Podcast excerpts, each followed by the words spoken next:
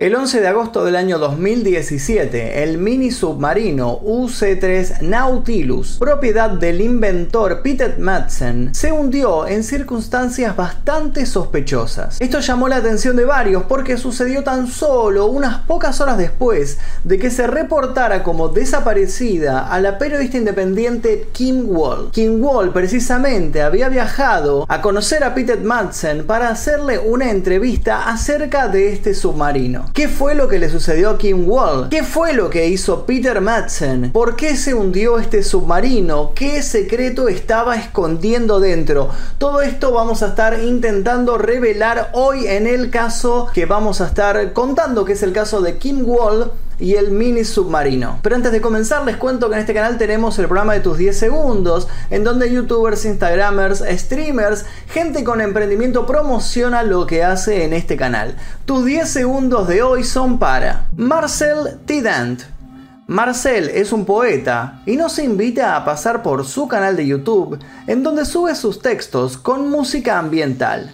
Según su propia descripción, son poemas para oír el rumor del mundo. Les dejo el link de su canal aquí debajo para que vayan a conocer su trabajo. Además de eso les cuento que si quieren ver este y otros casos sin censura, sin publicidad, 24 horas antes que el resto, toquen el botón que dice unirse aquí debajo y se unen al clan Mephisto. Ahora sí, sin más demora, comencemos con el caso del día de hoy.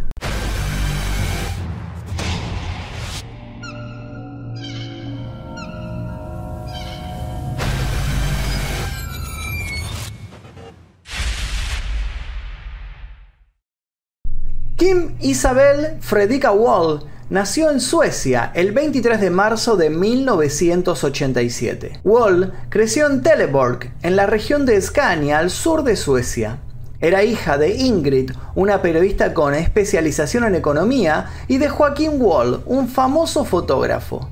Poco tiempo después del nacimiento de Kim, ellos tuvieron a su segundo hijo, Tom Wall.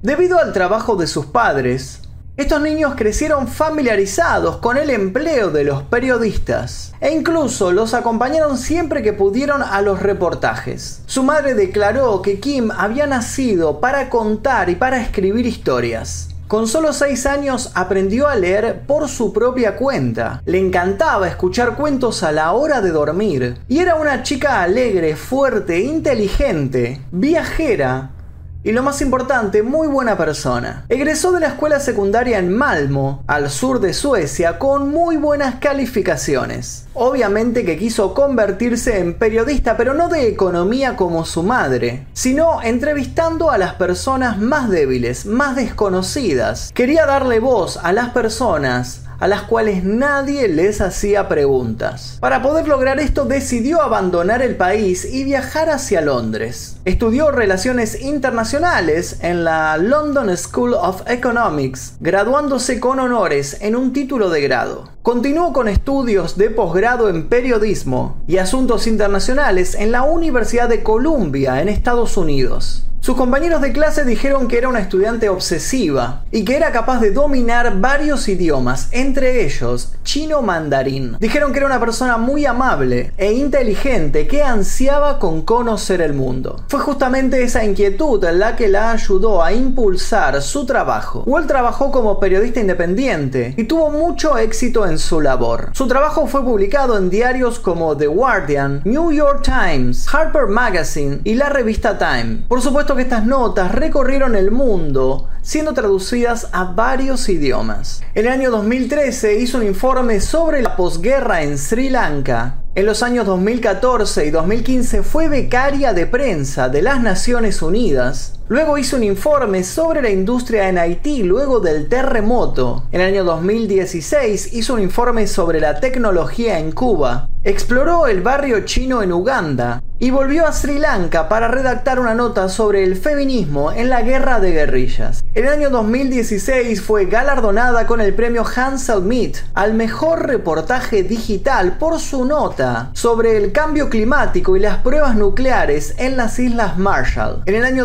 2017 comenzó una relación con Ole Stove, un joven diseñador danés con el que convivía en un pequeño pueblo de Dinamarca.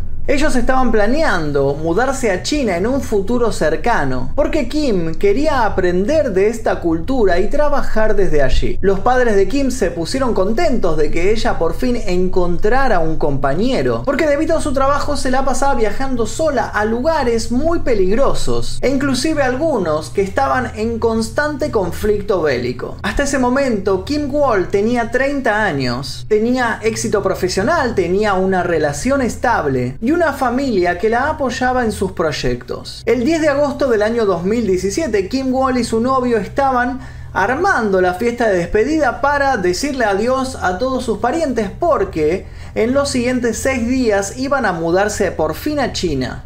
Antes de dar comienzo a la fiesta, Kim Wall recibe un mensaje de texto del inventor Peter Madsen. Peter Madsen había nacido en Dinamarca el 12 de enero de 1971. Él era un ingeniero aeroespacial, inventor, constructor de submarinos, empresario y cofundador de Copenhague Suborbitals, una organización privada de viajes espaciales sin fines de lucro. Fue creada en 2008 con el objetivo de lanzar al espacio monoplazas tripulados y logró hacer despegar con éxito cohetes experimentales sin personas a bordo. La prensa lo llamaba Rocket Madsen, algo así como cohete Madsen. En mayo del año 2008 lanzó al mar su tercer submarino, el UC-3 Nautilus, que había construido con sus propias manos. Logró hacerlo sin estudios previos, pero con varios patrocinadores ayudándolo.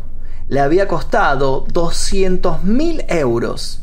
Él estaba orgulloso de su submarino y se la pasaba repitiendo que era el submarino hecho por un particular más grande de todo el mundo. Luego de esto, se publicó un libro biográfico sobre Peter y en el año 2016 hicieron un documental llamado Amateurs en el Espacio en donde se hablaba de sus creaciones. Todo esto por supuesto lo convirtió en una celebridad en su país. A comienzos del año 2017, Kim Wall se interesó en la historia de Peter Madsen e intentó contactarlo por varios medios.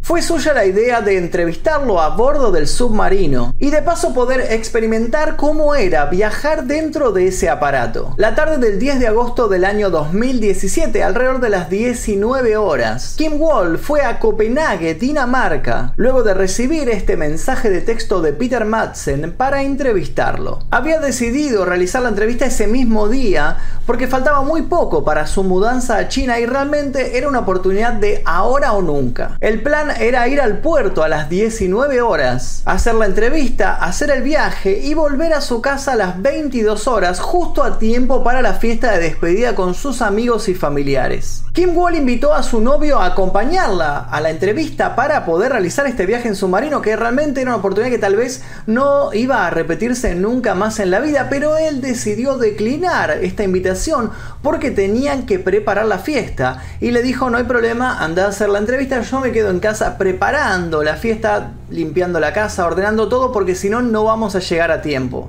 Kim Wall abordó el submarino UC-3 Nautilus alrededor de las 19.45. A las 20.30 horas de ese mismo día, Kim Wall y Peter Madsen estaban asomados a la torreta del submarino. Antes de sumergirse, unos noruegos que estaban navegando por ahí, padre e hijo, arriba de un bote, se acercaron para charlar con ellos. Hablaron con Peter, le sacaron un par de fotos e hicieron algunas bromas. Más adelante, este padre noruego declaró, él hizo una broma diciendo que mi bote tenía más potencia que su submarino. Todos nos reímos, el ambiente era realmente muy bueno. Ella no participó de la charla y él habló de una manera que me hizo pensar que deseaba impresionarla. Entonces saqué mi celular y los fotografié y esta mujer tomó fotos mías y de mi hijo. Después de esta fotografía, nadie más volvió a ver a Kim Wall con vida. Lo último que se supo de Kim fue que mandó unos mensajes de texto a su novio diciendo, por cierto estoy viva,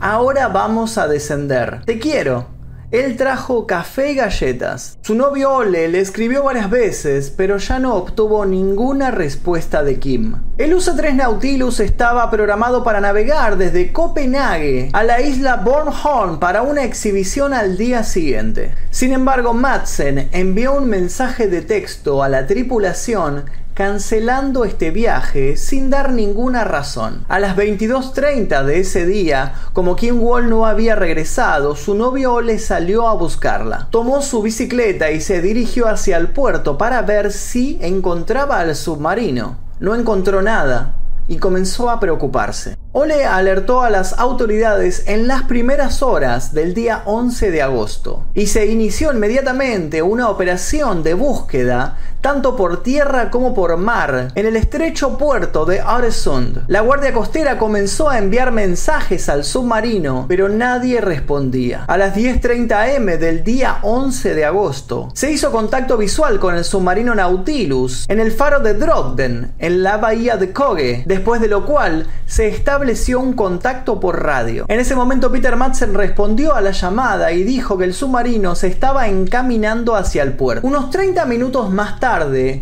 el submarino de repente se hundió y Madsen fue rescatado por un barco privado que lo transportó hacia el puerto. La policía sueca declaró oficialmente a Kim Wall desaparecida. Más tarde, ese mismo día, la policía danesa acusó a Peter Madsen de homicidio, diciendo que había hundido a propósito el submarino para poder ocultar las pruebas que allí se encontraban. Madsen por supuesto negó todos los cargos y dijo que él había dejado sana y salva a Kim Wall en el puerto de Refshaloen cerca de un restaurante que allí se encontraba. Cuando la policía fue a buscar las filmaciones de las cámaras de seguridad de este restaurante, comprobó que no había ninguna imagen de Kim Wall. Además de eso les parecía bastante extraño que si ella había bajado en el puerto, no se había comunicado con sus padres, ni con su novio, ni con nadie. Rápidamente se supo que esta primera versión de los hechos era falsa. Los investigadores entonces fueron a revisar el submarino. El UC-3 Nautilus se había detenido a una profundidad de 7 metros, o sea 23 pies, en donde fue abordado por los buceadores. Sin embargo, no fue posible entrar al Nautilus en esas condiciones, por lo cual un buque de carga fue contratado para hacer reflotar el submarino y permitir el acceso a los investigadores de este posible homicidio. El día 12 de agosto, Peter Madsen dijo en un tribunal cerrado que él le había dado un entierro marítimo a Kim Wall después de un terrible accidente en el cual ella se había golpeado la cabeza contra la escotilla. La escotilla de casi 70 kilos le había caído en la cabeza y se la había aplastado por completo. Él, luego de presenciar esto, se asustó pensó que nadie le iba a creer esta historia y por eso decidió tirar su cuerpo al mar. Luego navegó sin rumbo fijo y hasta contempló la idea del suicidio. Se quedó dormido, durmió una siesta y al despertar tiró el cuerpo por la borda. El día 14 de agosto, la policía dictaminó que este submarino se había hundido por un acto deliberado. Encontraron mucha sangre dentro del aparato, le hicieron una prueba de ADN y descubrieron que esta sangre pertenecía a Kim Wall. Siete días más tarde, el día 21 de agosto, el torso de una mujer fue encontrado flotando en una zona cercana a donde se había hundido el submarino. La policía logró identificar este torso como perteneciente a Kim Wall el día 23 de agosto, diciendo que había sido deliberadamente mutilado. El día 6 de octubre, dos buzos cerca de la bahía de Koge encontraron dos bolsas de plástico que dentro contenían los brazos, las piernas, y la cabeza de la periodista. Además de eso, encontraron un cuchillo. Las bolsas habían sido lastradas con pedazos de metal dentro para que se hundieran más rápido. En una conferencia de prensa dada al día siguiente, la policía declaró que luego de una autopsia realizada a los restos,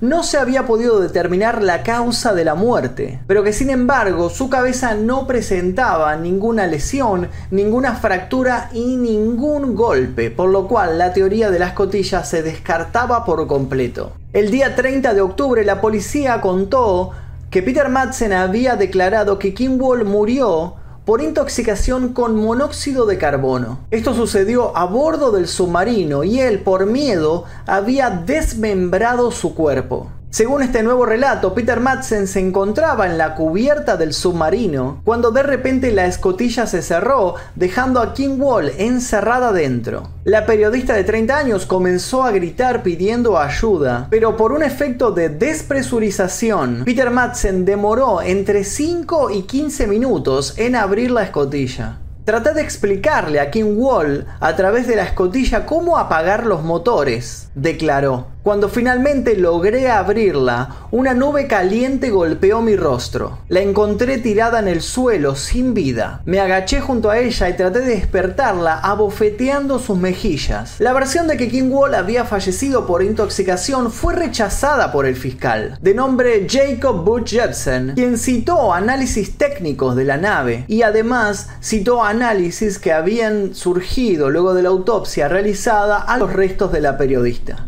Además, obviamente esta no era la primera vez que Peter Madsen cambiaba la versión de los hechos. La autopsia por su parte mostraba otra cosa. Kim Wall tenía 15 puñaladas en su cuerpo y otras heridas que eran totalmente incompatibles con una intoxicación. La policía fue a analizar la computadora personal de Peter Madsen y encontró alrededor de 40 videos posiblemente reales, videos snuff, en donde se mostraban diferentes torturas a mujeres. Y a bordo del submarino encontró cuchillos, destornilladores y ataduras de plástico. Según el fiscal Butch Jepsen, en la mañana del 10 de agosto el inventor Peter Madsen había googleado chica decapitada agonía y había visto un video que había encontrado al respecto. Días después hizo lo mismo. Peter Madsen se justificó diciendo que él buscaba y miraba estos videos para sentir emociones y luego llorar. Antes de embarcarse en su submarino el día 10 de agosto, Peter Madsen había conseguido cuerdas,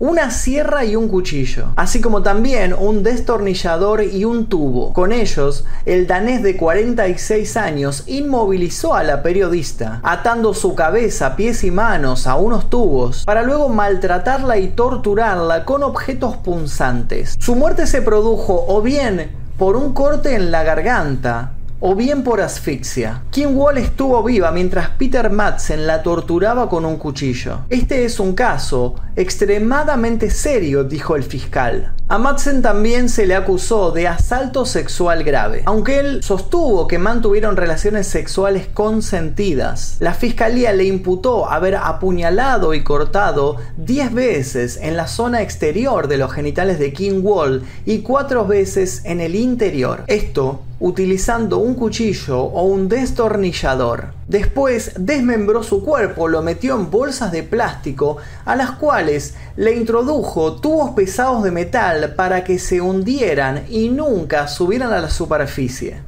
En el juicio, Peter Madsen volvió a hablar de sus ideas suicidas luego de la muerte de Kim Wall. Incluso detalló que se acostó junto al cuerpo de la periodista durante dos horas. Cuando se despertó, decidió desmembrarla, algo que ya sabía hacer con anterioridad y había utilizado varias veces para salvar vidas. No veo por qué eso habría de importarme en aquel momento, porque ella ya estaba muerta. Primero intenté con un brazo y luego todo pasó muy rápido. Luego de eso contó que la sacó del submarino. De acuerdo con el fiscal, Peter Madsen había premeditado este asesinato y por eso tenía a bordo elementos como sierras, como cuchillos, como el destornillador, con los que torturó y luego asesinó y desmembró a King Wall antes de tirarla al mar. El fiscal Butch Jensen incluso citó informes psicológicos que aseguran que el inventor tiene rasgos narcisistas y psicópatas y está manipulando la verdad por una grave falta de empatía y de remordimiento. El descuartizamiento de King Wall no me excitó sexualmente, dijo Peter Madsen, pero estoy preocupado por ti porque estás haciendo este tipo de preguntas, le dijo al fiscal Jacob. Esto por supuesto sucedió durante el primer día del juicio. Sus compañeros fueron llamados a declarar en este juicio y contaron que él había participado varias veces en fiestas sexuales fetichistas y que se hacía llamar el sádico. Su socio dijo que era un artista visionario, pero que no parecía un ser antisocial. A todos les costó aceptar que su amigo y su compañero de trabajo era realmente un psicópata. El fiscal del caso apuntó directamente a la cadena perpetua y comenzó a investigar para encontrar más mujeres asesinadas por Peter Madsen. Encontraron un caso que llamó mucho la atención de la fiscalía. Era el caso de la turista japonesa Kazuko Toyonaga, de 22 años, que había desaparecido en la misma ciudad y había sido hallada en condiciones similares en 1986, cuando Peter Madsen tenía 15 años. Reabrieron el caso, pero no encontraron pruebas que lo relacionaran. Todo este juicio por el crimen tuvo lugar durante la primavera del año 2018. Por supuesto llamó la atención de los medios internacionales. El fiscal sostuvo que este crimen tuvo como fin concretar una fantasía sexual y que el acusado había premeditado este asesinato debido a las herramientas encontradas dentro del submarino. Los expertos lo catalogaron como una persona muy inteligente pero perversa y de sangre fría. Desviado sexual, dijeron, que estaba interesado en diversos sadismos. Peter no expresó ninguna culpa ni remordimiento por lo ocurrido. De hecho, se demostró que guardó la ropa interior de Kim como un souvenir. Durante el juicio aparecieron tres mujeres que se habían salvado de ser víctimas de este psicópata. Él las había invitado al submarino, pero por diversas razones todas habían declinado la invitación. A una de las mujeres le había parecido muy rara la insistencia, a otra le daba claustrofobia al submarino y la tercera declaró que había cruzado varios mensajes con Peter Madsen, pero la charla se había vuelto muy turbia y decidió dejar de hablarle. Durante el juicio Peter obviamente insistió en su inocencia e intentó explicar por qué había cambiado tantas veces la circunstancia de estos hechos. Según él, él había realizado estos cambios para proteger a los padres de Kim de conocer la cruda verdad. Solo estaba pensando en los padres de Kim, dijo. Es una historia horrible. Sabía que estaba muerta y que no volvería. Mi único propósito era ahorrarle a los padres los detalles de lo sucedido. El inventor Peter Madsen finalmente fue acusado culpable de los cargos de abuso sexual, homicidio pre meditado y manejo indecente de un cadáver. Fue condenado a cadena perpetua por tortura y asesinato sin posibilidad de obtener una libertad condicional.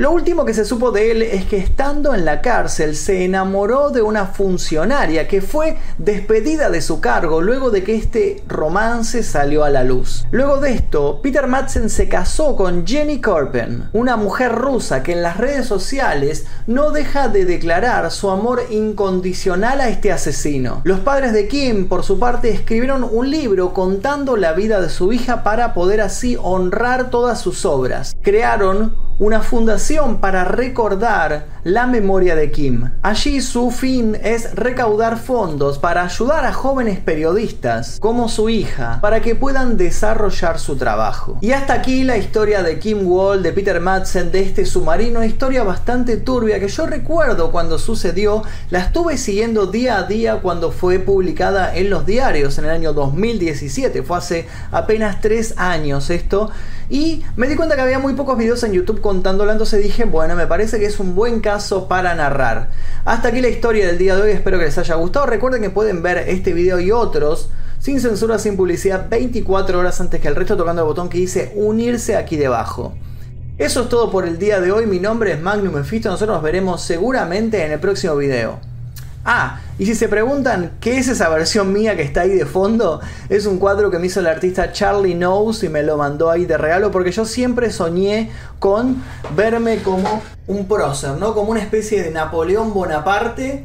Y bueno, este chico pudo por fin cumplir mi sueño, así que si estaban intrigados de qué era lo que estaba ahí, es un cuadro enorme que ya voy a ver dónde voy a colgar. Bueno, ahora sí me despido. Bye bye.